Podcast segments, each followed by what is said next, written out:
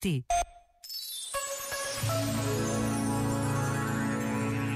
Muitas vezes ficamos de mãos vazias e não se apanha nada, como o pescador que todo dia esteve à pesca em vão.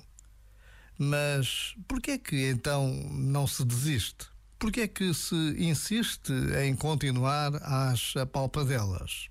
O facto é que se volta no dia seguinte, no outro e sempre em frente, com a esperança de encontrar peixe a mesma nostalgia de apanhar alguma coisa em vez do nada. É mais ou menos assim a nossa vida, à procura de sentido. Já agora, vale a pena pensar nisto. Este momento está disponível em podcast no site e na app.